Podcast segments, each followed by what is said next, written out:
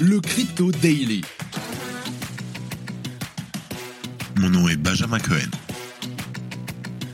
Et vous êtes bien sur le Crypto Daily.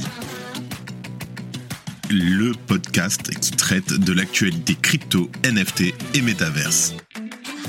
Dans vos oreilles, chaque jour, du lundi au vendredi.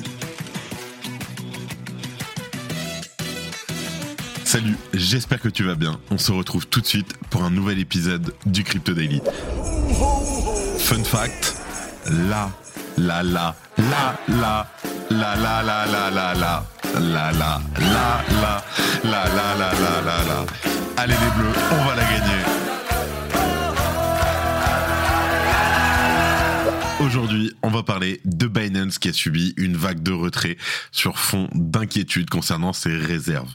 Les retraits du stablecoin USDC ont également été interrompus pendant plusieurs heures avant de reprendre. Après quelques heures de suspension, CZ a annoncé le retour à la normale et bien sûr en se félicitant de la réussite de ce stress test. En deuxième news, la porte-parole de la Maison Blanche Karine Jean-Pierre a refusé de se prononcer concernant un éventuel retour des dons effectués par Sam Bankman-Fried auprès du Parti démocrate. Pour rappel, l'ancien PDG de FTX était le second plus important donateur du Parti démocrate lors de la campagne présidentielle de 2020.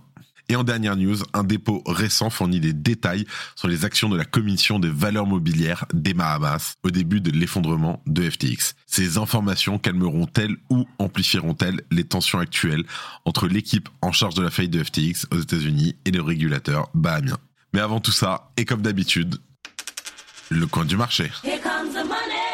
Here we go.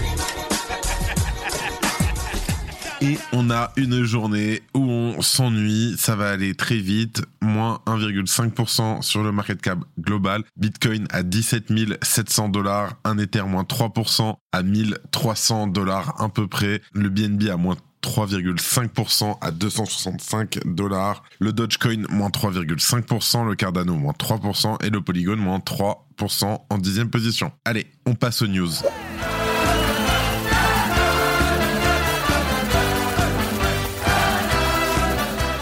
Comme je te le disais, les retraits sur Binance ont atteint leur volume le plus élevé depuis le commencement de cette année, avec plus de 500 millions de dollars. Binance a, pour des raisons de disponibilité bancaire selon CZ, interrompu les retraits en USDC pendant plusieurs heures lors de ce mini bank run. La situation est rapidement revenue à la normale et Binance a pu réouvrir les retraits en USDC le même jour. Le bank run s'est produit dans un contexte d'inquiétude concernant le rapport de preuve de réserve de la bourse publié la semaine dernière et d'allégations selon lesquelles Binance a été impliqué dans des pratiques de blanchiment d'argent. Binance a réouvert les retraits de stablecoin USDC après cette pause de plusieurs heures. Sur l'USDC, nous avons constaté une augmentation des retraits, a tweeté le PDG de Binance, Changpeng Zhao, mardi matin. La suspension était nécessaire car, je cite, le canal pour passer du PAX BUSD à l'USDC nécessite de passer par une banque à New York en USD. Or, les banques ne sont pas ouvertes avant quelques heures, a ajouté Sizi avec un smiley. Pax BUSD sont deux autres stablecoins, donc le Pax standard et le BUSD, le Binance USD. Sizi a ajouté dans le tweet qu'il s'agit de conversions 1 pour 1 sans marge ni effet de levier pour éviter la comparaison un peu trop facile avec l'arrêt des retraits plus tôt cette année chez FTX. Il a déclaré que Binance essaierait éventuellement d'établir des canaux d'échange plus fluides et a ajouté de sa petite pique que les utilisateurs étaient libres de retirer tout autre stablecoin. Si tu aimes le daily et que tu veux qu'on continue à te proposer toujours plus de contenu de meilleure qualité, une note et un commentaire nous aident énormément. Merci de ton soutien.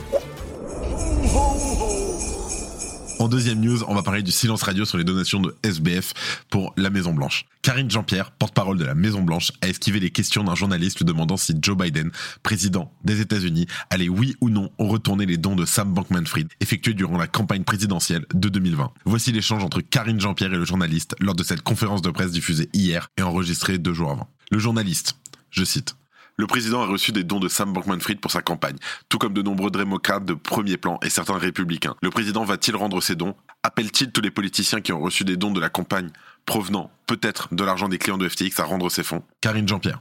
Écoutez, je suis couverte par la loi Hatch, je suis limitée dans ce que je peux dire.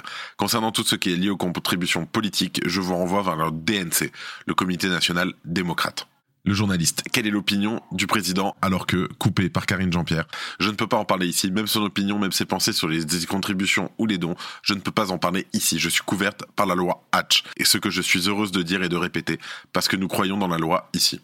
Alors, la loi Hatch, instaurée en 39 aux États-Unis, vise à empêcher les employés du gouvernement fédéral de participer à des activités partisanes ou susceptibles de déstabiliser le système en place. Elle sert également, en théorie, à prévenir la coercition des représentants du gouvernement afin d'empêcher une quelconque influence sur les élections gouvernementales. Avant de terminer, on va parler donc du poids de SBF dans la politique américaine. Parce que SBF, donc Sam Bankman-Fried, ancien PDG de la plateforme FTX, était connu comme étant le deuxième contributeur le plus important de la campagne présidentielle pour les élections de 2020 auprès du Parti démocrate. Ainsi, SBF avait versé 5,2 millions de dollars en soutien à Joe Biden, ce qui reste une somme raisonnable en comparaison de ces 36,8 millions de dollars versés lors des élections de mi-mandat de 2022.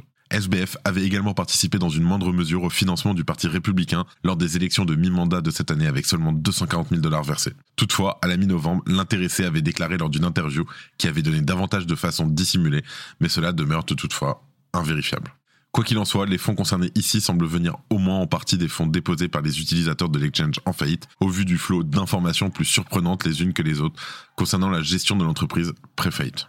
Aussi, en raison des procédures de faillite, les politiciens concernés par les donations de SBF pourraient être amenés à se voir dans l'obligation de retourner l'argent. Si cela venait à se produire, environ 73 millions de dollars pourraient être rendus afin éventuellement de participer au remboursement des créanciers touchés par l'affaire. Notons que certains membres de la sphère politique américaine ont déjà retourné leurs dons reçus par SBF afin de ne pas se voir entacher davantage par cette affaire. Et en dernière news, on va se poser la question, est-ce que le régulateur bahamien était au courant de l'utilisation abusive des fonds des clients de FTX Le 9 novembre dernier, lors d'un appel téléphonique avec la directrice exécutive de la commission des valeurs mobilières des Bahamas, Christelle Roll, la co-PDG de FTX Digital Markets, Ryan Salamé, a admis que les actifs des clients que FTX détiennent ont été transférés à la Meda Research afin de couvrir les pertes de la société de trading. Selon Ryan Salamé, seul Bankman-Fried, l'ingénieur Nishad Singh, qui travaille pour FTX, et l'autre cofondateur de l'entreprise, Shishiao Gary Yang, des mots de passe nécessaires pour réaliser ces transferts. Christina Royle a relaté ces informations à la justice bahamienne. Dans un document du 11 novembre déposé à la Cour suprême des Bahamas, elle a mentionné le fait que ce transfert était contraire à la gouvernance d'entreprise et aux opérations normales de FTX Digital. Les clients n'ont pas donné leur consentement sur cette transaction. Dans le dépôt, Christina Roll a requis une intervention d'urgence de la part du régulateur, le réclamant de prendre le contrôle des actifs restants de FTX. Elle a également demandé que la police des Bahamas soit alertée et que les autorités mènent une enquête de toute urgence sur la bourse crypto. Le tribunal a accédé à la demande de Christina Roll. Le gouvernement des Bahamas a inclus cette demande de la directrice exécutive de la commission des valeurs mobilière dans un nouveau dépôt relatif à la faillite de FTX le 14 décembre. Christina Roll mentionne dans sa demande que Sam Bankman-Fried a indiqué que FTX disposait de fonds séparés pour les clients bahamiens et qu'ils étaient prêts à permettre à ses clients de retirer ces fonds. Cette requête de Christina Roll et la décision du tribunal bahamien prouvent-elles alors que la commission est autorisée ou même exigée de Sam Bankman-Fried et d'autres dirigeants de FTX qu'ils rouvrent en priorité les retraits pour les clients du pays? Dans les faits, répondre à cette question semble difficile, surtout que se pose la légalité d'une telle opération. Sa conclusion est que la commission ne peut tolérer le traitement préférentiel de tout investisseur ou client de FTX Digital ou autre la commission a toujours rejeté les allégations selon lesquelles elle aurait autorisé FTX à ouvrir les retraits pour les clients bahamiens au détriment d'autres créanciers qui ne pouvaient plus retirer leurs fonds. Allez, avant de finir, les news en bref. Sam Bankman-Fried, fondateur de l'empire FTX, a été arrêté. Il pourrait être extradé vers les États-Unis et huit charges sont retenues contre lui. L'ex-PDG de la plateforme risque très gros. Si on s'en tient aux accusations du ministère de la Justice, SBF risque un total de 115 ans de prison. Pour rappel, il n'y a pas de délai maximum aux États-Unis. Les peines de prison peuvent donc s'accumuler sans que cela ne soit transformé en peine à vie. Dans les faits, l'ex-PDG pourrait s'en tirer à meilleur compte si on en croit plusieurs sources. Alors que l'App Store impose un règlement strict pour limiter les usages des NFT dans son écosystème, la réglementation européenne contraint Apple à faire demi-tour. Les applications tierces pourront bientôt contourner les restrictions de l'App Store. Puisque les banques prélèvent des frais élevés sur les virements internationaux en direction d'Afrique, des solutions se développent dans la technologie du Web3 pour réduire ses coûts. Dernièrement, CoinCorner s'est associé à Bitnob pour des virements instantanés et sans frais grâce à l'utilisation du Lightning Network sur Bitcoin. L'entreprise Consensus a annoncé le lancement d'une bêta privée de sa solution ZK EVM. Merci de ton écoute. Allez les bleus, allez décrocher cette Coupe du Monde. On est tous avec vous. Et voilà, c'est la fin de ce résumé de l'actualité du jour. Évidemment, pensez à vous abonner pour ne pas rater le suivant, quelle que soit d'ailleurs l'application que vous utilisez pour m'écouter.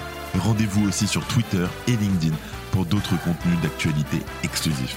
Je crois que j'ai tout dit. Faites attention à vous. Et moi, je vous dis à demain. C'était Benjamin pour le Crypto Daily. Merci et à très vite.